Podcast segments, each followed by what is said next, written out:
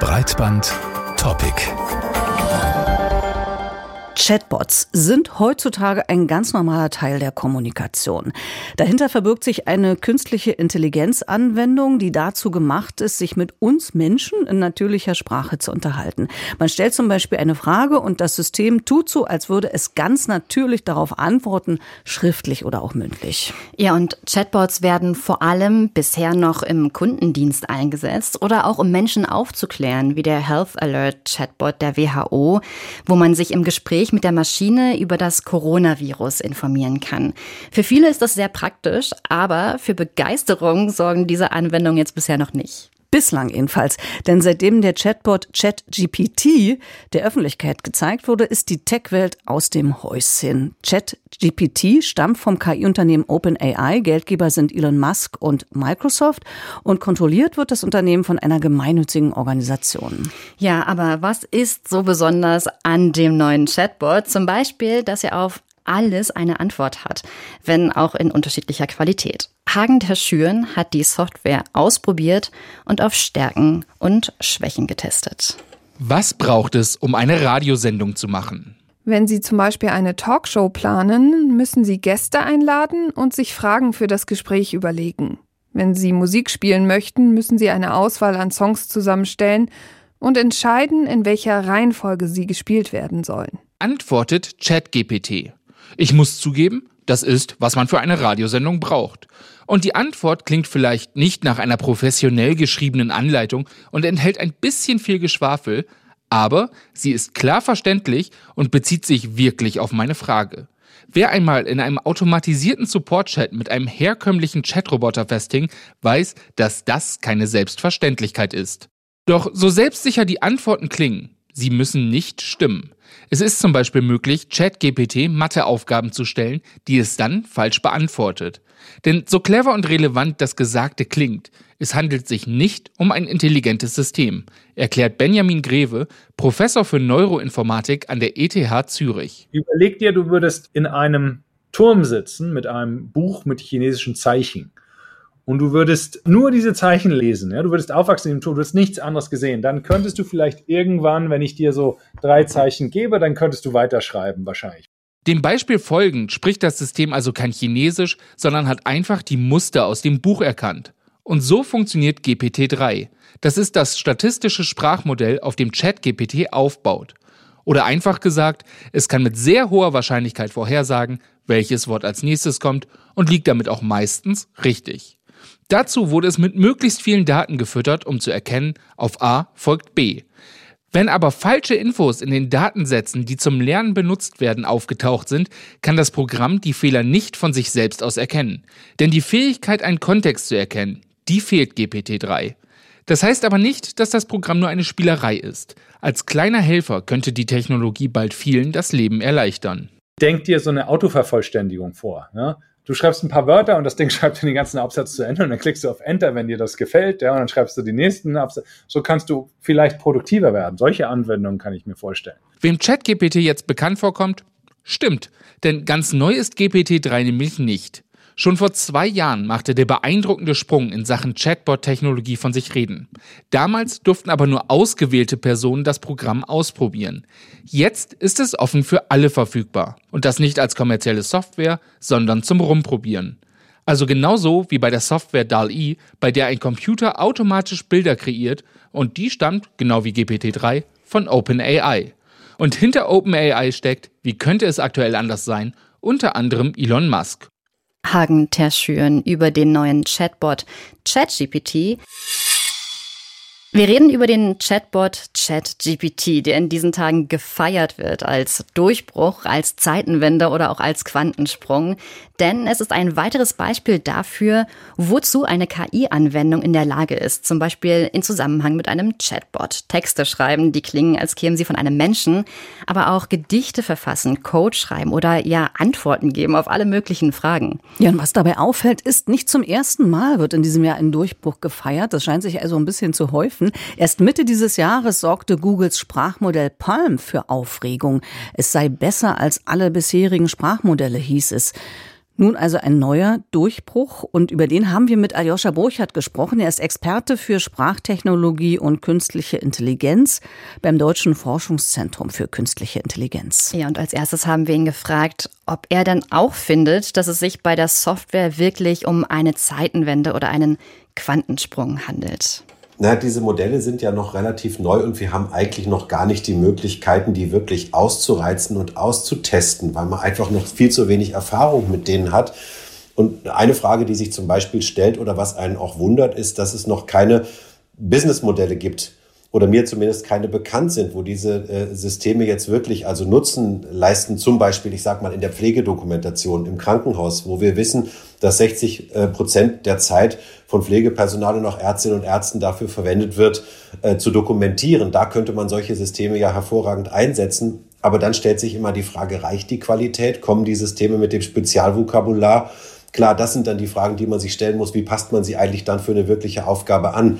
Wir reden ja hier oft bei der Evaluation nur darum, dass Leute das Gerät mal bitten, ein Gedicht zu schreiben oder ein bisschen Programmcode zu erzeugen. Das ist zwar nett, aber das ist ja keine äh, Anwendung oder keine ernsthafte, sage ich mal, und keine Evaluation. Da würde ich tatsächlich gerne noch mal ein bisschen weiterfragen. Sie haben gerade gesagt, äh, man müsste über Businessmodelle nachdenken. Pflegedokumentation wäre zum Beispiel so eins.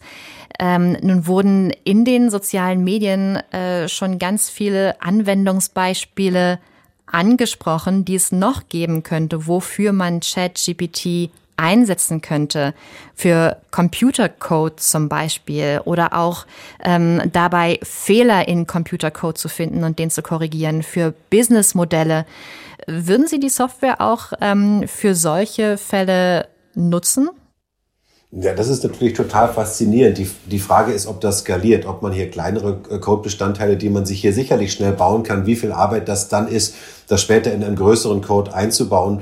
Das kann man schlecht sagen.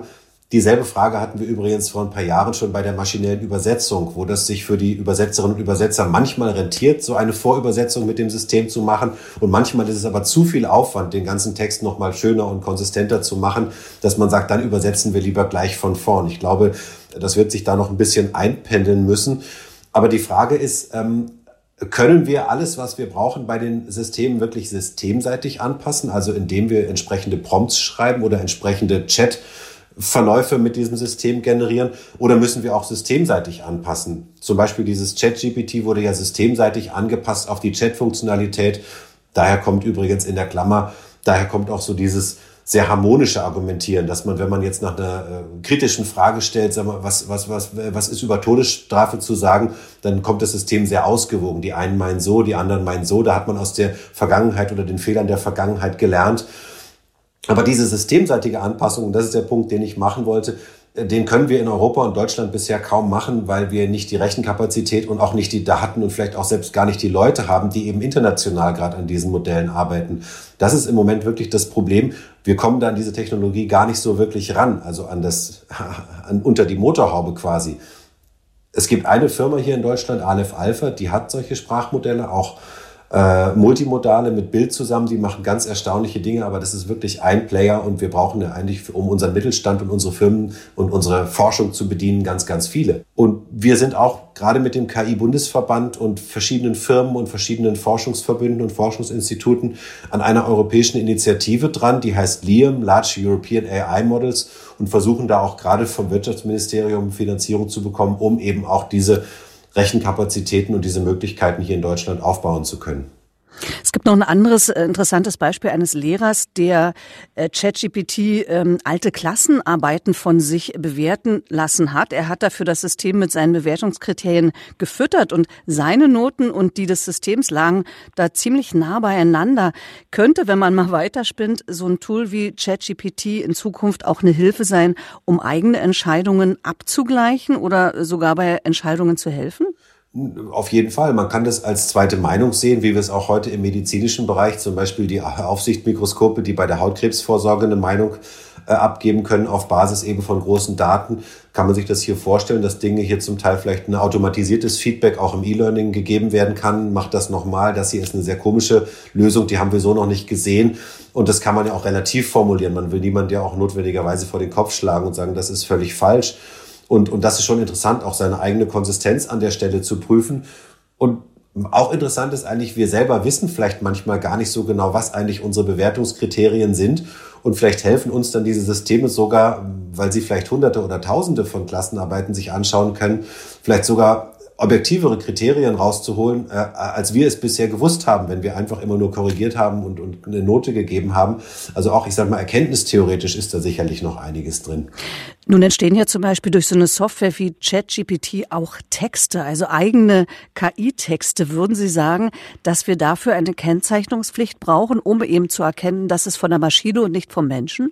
Ja, da stimme ich wirklich zu. Das ist für mich auch die größte Sorge im Moment, dass wir innerhalb kürzester Zeit unser Internet, was ja heute aus menschlich kuratierten Texten und auch Fotos und Bildern, die von Menschen in der Welt aufgenommen sind, besteht.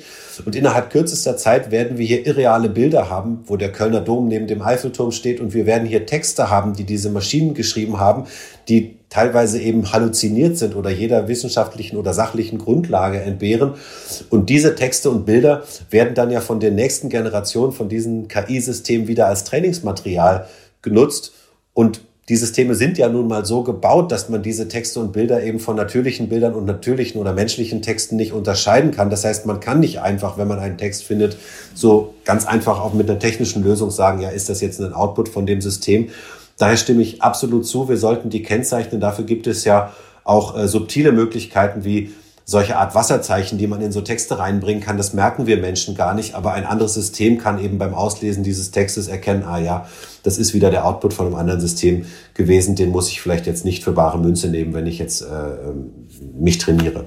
Sie hatten gerade gesagt, dass durch die vielen computergenerierten Texte und Bilder Massen an Materialien im Internet erscheinen, von denen es am Ende sehr schwer sein wird zu unterscheiden, was wurde von Menschen erstellt und was wurde von Maschinen erstellt. Und die Frage ist, äh, wie, wie können wir denn in Zukunft mit solchen Massen an computergenerierten Texten und Bildern umgehen? Können dann Maschinen noch von Menschen irgendwas lernen und äh, beziehen sich auf Menschen? Oder endet das alles damit, dass Maschinen nur noch mit Maschinen reden oder Maschinen nur noch von Maschinen lernen? Ja, das ist natürlich die Gretchenfrage. Also wir Menschen können natürlich, wenn wir diese Texte bekommen, äh, relativ schnell rausfinden, Stand heute, äh, ob das ein maschinengenerierter oder ein menschlicher Text ist, weil eben doch Inkonsistenzen auftreten und komische Dinge auftreten und auch so ein lustiger, altkluger Duktus zum Teil. Also man merkt es ja, heute merkt man das noch relativ schnell, obwohl diese Systeme